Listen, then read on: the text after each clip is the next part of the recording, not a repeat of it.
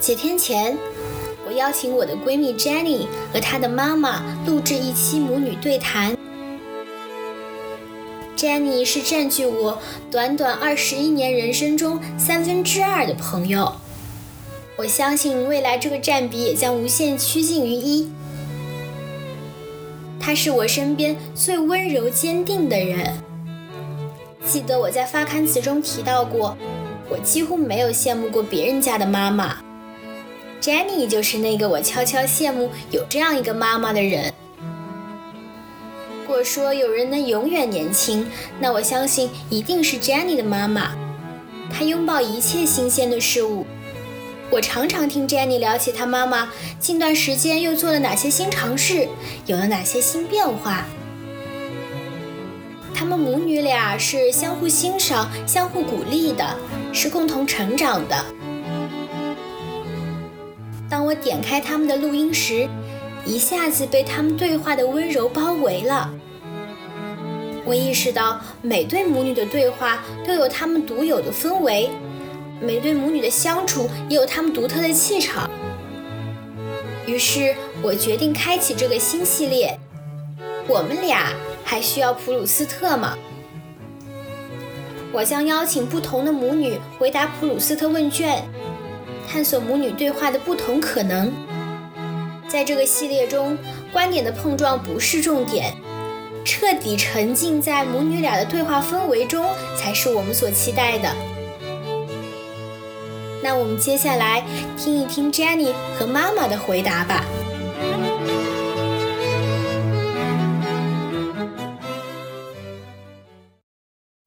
毛乐卫播客的听众朋友们，大家好，我是。Jenny 现在是一名大三的学生，我和这个播客的创始人是从小学开始的闺蜜。今天我邀请了我的母亲来和我一起录这一期的播客。我的母亲，哈哈，好正式啊，一下子还适应不了。嗨，听众朋友们，大家好。嗯，我呢是杰尼的妈妈，是一名教育工作者。今年呢也是我的本命年，很高兴呢能够受到我女儿的委托，然后为我这个女儿的闺蜜呢来录制这样一档节目。嗯，这一期的播客呢，我们主要是。嗯，从一个问卷入手，普鲁斯特问卷。普鲁斯特问卷是一个非常有名的一个问卷，它以追忆似水年华的作者而命名，因为这个作者他对这个问卷的回答做出了一些非常特别而有意思的回答，并且在当时的名人圈里面流传甚广。而我们将从中选出十几个问题来进行交流。我们先来聊聊第一个话题吧。嗯，你认为最完美的快乐是什么，杰尼？我觉得就是一种成就感，就是当你做完一件事情之后，就是你能感受到的一种收获吧。嗯，在这里呢，嗯，我说明一下啊，我为了和 Jenny 就是在完成这份问卷的时候，能够保证这个真实感，所以呢，我和 Jenny 呢两个人是背靠背的，先去完成了这样一份问卷。然后现在来看第一个问题，认为最完美的快乐，我发现我和女儿两个人的观点非常的相似，因为在我眼里最完美的快乐。嗯，就是去完成一个挑战，并且呢获得成功。嗯，那我们开始第二个问题，你目前的心境是什么？嗯，人到中年，嗯，心境如果是要用一个词来形容的话，可能是平静吧。好像没有大喜，没有大悲。然后看事情也比较豁达、乐观，那么对很多的纠结的事情也在心底放下了，所以现在这个心境呢，嗯，比较平和。嗯，那杰尼你呢？我觉得我也挺平和的，但因为可能跟现在的所处阶段有关系，毕竟大三，然后也面临着包括来自嗯不仅仅是自己和社会的一种压力，在这个选择的阶段，还是会有一定的迷茫。如果有时间的话，你可以，嗯，把这些迷茫的这些想法，其实也经常跟妈妈沟通沟通。嗯，其实我也是非常也愿意来听一听的啊。嗯，那么杰尼，你最希望拥有的才华是什么呢？我希望我的记忆力可以增强，因为真的背一些课本上的知识点真的太难了。我发现不仅仅是学习上吧，生活当中你的记忆力也是要加强哦。有的时候连自己有哪些衣服你都记不清，常常是忘记掉了啊！我原来还有这样的衣服啊！对对对，确实确实。那么，嗯，对妈妈来讲呢，就是现在最希望拥有的才华，哎，如果能够重来，我希望自己呢。具有一定的就是非常强的这个外语能力吧，能够这个听说读写都能够比较在行，嗯。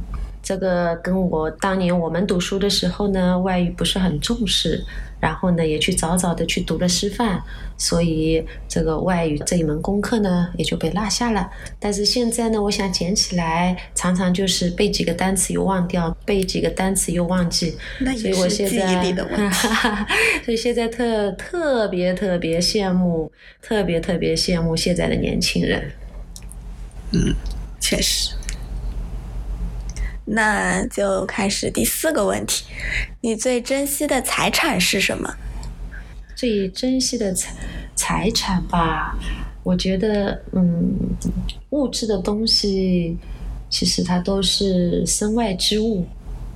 如果要说我最珍惜的，也可能就是我身边的你吧，就是我最宝贝的孩子吧。嗯，我觉得我最珍惜的财产。就是我自己，然后再详细点来说的话，我觉得应该是自己的心态吧。我觉得心态好是非常重要。嗯，我觉得从小到大你心态一直很好啊。对，所以我觉得这个非常宝贵。哎，那杰尼，你最喜欢的职业是什么？我觉得现在很难说出一种非常具象化的职业。但我希望之后能够，嗯，等我步入了嗯社会，我希望有机会能够无偿的去体验各种各样的生活，而不仅仅是局限在一个非常狭小的办公室。看样子你以后的职业还是喜欢走四方哦。嗯嗯，说到职业呢，嗯，我是。做了一辈子的教师，如果算算年，算算这个教龄的话，今年应该是我从教三十年了，三十年的荣誉证书可以领了，厉害厉害。嗯，但是尽管做了三十年，但是我教师这个职业依然是我自己最喜欢的。嗯，为什么呢？因为我觉得，如果说哪一个职业能够就是让自己。能够更加的自我完善，同时利己又能利他的话，我觉得教师这个行业应该是首选。所以我也喜欢这样的职业，它带给我幸福感。嗯，那么杰尼，你认为自己最大的成就是什么？嗯，我觉得好像到目前为止，我觉得我还没有最大的成就。但我希望在之后的人生阶段，我能够找到这个问题的答案。嗯，妈妈也期待着，也期待着你能够在自己的人生道路上，嗯，能够通过自己的努力去取得一个又一个的成就。不管怎么样，我都为你骄傲。嗯嗯嗯，那妈妈呢？应该说。如果我现在往回看看，这四十多年最大的成就，可能应该就是四十岁以后自己在从零出发，用了五年的时间带领一群年轻人，把一所新学校办成了一所有个性的学校。嗯我觉得，嗯，他给了我全新的挑战。对，我也觉得这个是你最大的成就。那我们下一个问题，你最看重朋友的什么特点？朋友，我觉得朋友之间相处的话，最重要的一个特点应该是真诚吧，也就是彼此相处也不需要猜来猜去，嗯，就是大家都可以很坦诚以对，我觉得这是我最看重的。嗯，我觉得，嗯，无条件的信任非常重要。对，但是包括刚刚你所说的真诚，我觉得也是为人处事非常重要的一个品质。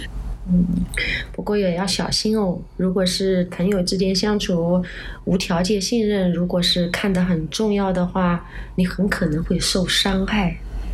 嗯，那确实，但是我觉得这一点还是比较重要的。那 Jenny，你，嗯，据我所知，你现在应该还是个母胎 solo。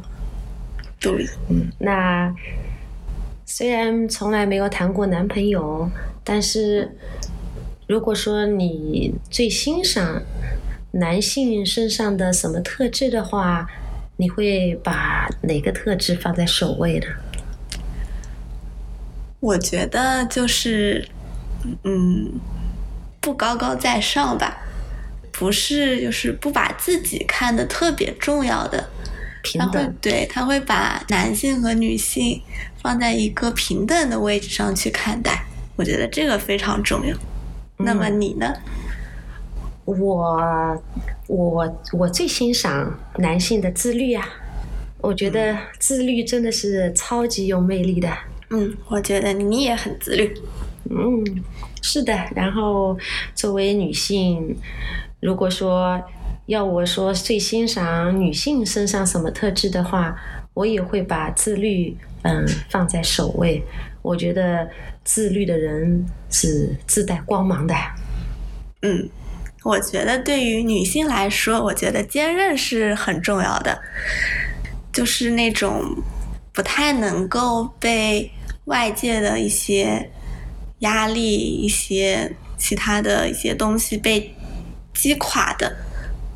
嗯，所以人家经常开玩笑说，嗯，一旦你成了母亲，哎呀，你这个身上的坚韧的品质对，就自然而然的就来了。嗯，所以说，母亲是很伟闪闪大，发光。很伟大的对啊，夸大夸自己。嗯，哎，那杰尼，那嗯、呃，你认为哪一种美德是被高估的呢？我觉得是一奉献吧。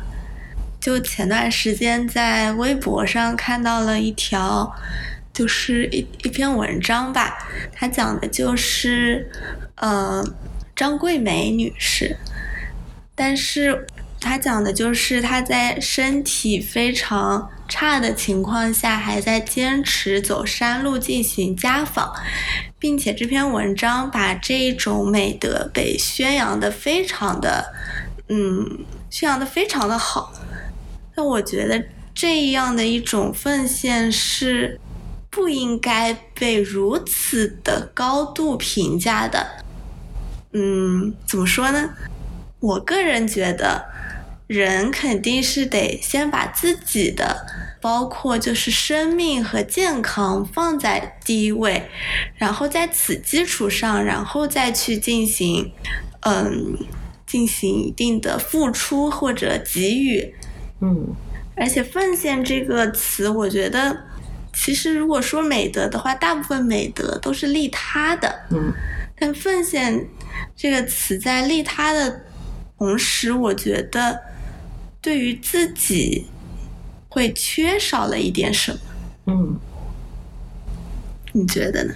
嗯嗯，如果我我来回答问题的话呢，我是选择嗯，哪一种美德是被高估的？我觉得是无私。其实跟你有点类似，嗯，因为以前很早的时候看到美国老师教《灰姑娘》，嗯灰姑娘》这个童话，嗯，我们从小都读过，说是这个灰姑娘受到继母的虐待，对，对，然后在我们很多的这个读者心里面，就觉得这个继母呢很坏，嗯很恶毒。但是呢，美国老师在上这篇《灰姑娘》的时候，他就引导孩子们这样去认识这位继母，就是他就觉得这位继母实际上只不过是没有办法把别人的孩子当成哦自己的孩子那样来爱。也就是他其实也并非就是非常的大恶之人，出于自身的恶对意，，就只不过他没法做到这样，所以我想，嗯，人真的要做到，就是说抛开这个自私之心哦，就是能嗯够非常无私的去做一些事情，呃，有无私的这些念头，那我觉得还是非常难的。嗯。但是这个应该还是要被弘扬的，嗯，因为只有这样，这个世界有了无私，有了奉献，其实这个世界才会成为一个充满爱的世界，对，嗯。那杰尼，我们来谈谈程度最浅的痛苦，你认为是什么呢？我觉得程度最浅的痛苦就是身体上的吧，就包括受伤或者一些疾病，但是前提是一些能够被治愈的疾病。嗯，比如说痘痘，这个好像不太能嗯完全治愈。嗯，在我这个年龄段呢，嗯，如果让我列一下程度最浅的痛苦，嗯，我在问卷上我是写了三个字，就是被批评。嗯因为嗯，在这个年龄段，实际上已经是非常能够就是听得进批评了，而且甚至有点享受批评，因为嗯，只有听得进批评，好像自己也才能够有大长进嘛。所以现在这个程度最浅的痛苦，那一定就是这个啦。嗯嗯，那杰尼，你对自己的外表哪一点最不满意呢？好像我也没问过你这个问题。我觉得都挺好的，毕竟身体发肤受之父母。那我觉得就是脸上的痘痘吧，这个真的是野火烧不尽，一直都没有好过。所以这痘痘的烦恼，我可从来没有。我年轻的时候也不长痘痘。这个就是遗传，没有遗传好。你这个油性皮肤可能这个嗯造成的这个困扰，嗯，不过嗯，我估计等到青春期过去，应该还是会缓解吧。嗯，我希望如此。嗯，那我也祝愿你能够痘痘早日消除。借你吉言。那我呢，对自己的外表呢，如果说最不满意的，那就是牙齿不整齐吧。原来看电视的时候，就看人家演员，人家都是在看这些演员呢，大长得怎么怎么漂亮，哦，眼睛怎么有神，皮肤怎么好，但是呢，我就只盯着人家演员的那一口大白牙看，我就觉得啊，这个人牙齿真好，真好看。现在这个嗯。医术是可以做到的。是啊，所以我说看你现在矫正牙齿，就觉得挺好的。但也挺麻烦。嗯嗯，我年轻的时候呢，这个矫正牙齿这个技术还不怎么发达。嗯，然后现在年纪大了，也不想再去做这个，就是再去受这个苦了。嗯嗯，那我们来谈谈最恐惧的事情，好不好？嗯嗯可以。那你先说吧。嗯，我觉得最恐惧的事情就是出现了自己无法掌控的局面，这会让我很害怕。比如说呢？嗯，比如说，嗯，具体的例子呢，我也不太好举啊。就是我希望所有的事情通过我自己的努力，我是可以去做到的。但是如果发生了，我怎么样努力，嗯我也无法去挽回，或者呢，对我的所有的劲儿都使不上，哦事情都朝我的想要的那个方向反方向去去做了，那我觉得我会很害怕。那么嗯你呢？我觉得可能是死亡吧，因为我觉得，嗯，这个世界上大部分的恐惧都是源于未知，但是就包括死亡这件事情是，现在到目前为止是没有人，嗯，能够准确的用科学的术语来解释的。嗯，但这个死亡呢，呃不仅仅是包括自己的，也包括身边的别人的死亡。不过人呢，要想非常幸福的生存，实际上，嗯，对死亡其实一定是要有所了解，而且嗯要去坦然的去面对。对，因为只有这样，可能就是更加的去理解了生命的可贵。嗯嗯，然后今天通过这样一个普鲁斯特问卷，嗯，我真的非常感谢啊这两个小闺蜜啊，因为在这之前，其实我对普鲁斯特问卷实际上也不是十分了解。然后今天呢，又通过这样的问卷啊，然后呃背靠背去做了一做以后呢，发现我对身边的这个嗯、相处了二十几、二十一年的我这个女儿呢，又有了新的了解。我发现我和她很多方面这个看法其实都还是不太一样的。嗯，对，是的，嗯，所以人家说认识自己是最重要的，也是最难的。嗯啊，我们俩今天一个七零后，一个零零后，我们今天在这里看着同一份问卷，然后也发现不同的年龄段，实际上见解呢也是不一样的。对，然后是的有可能，嗯、情况发生变化了，可能这个看法也不一样。对，所以过一段时间，如果再来填，说不定又发生了新的变化。我也觉得，嗯，所以人最难了解的其实就是自己的人心啊。嗯，但是，一旦对自己的这个心，如果说能够就是清晰的啊、去聆听，然后真正的呃去了解的话，我觉得未来真的自己是不可战胜的。嗯不知道杰尼对你怎么想？我也是认同。嗯，好了，那么嗯、呃各位听众朋友，这一份普鲁斯特问卷，如果你有感兴趣的话，那也可以和你的这个朋友啊，或者说和你的家人啊，可以一起去呃，借着这份问卷去进一步的去了解自己，了解嗯身边的人。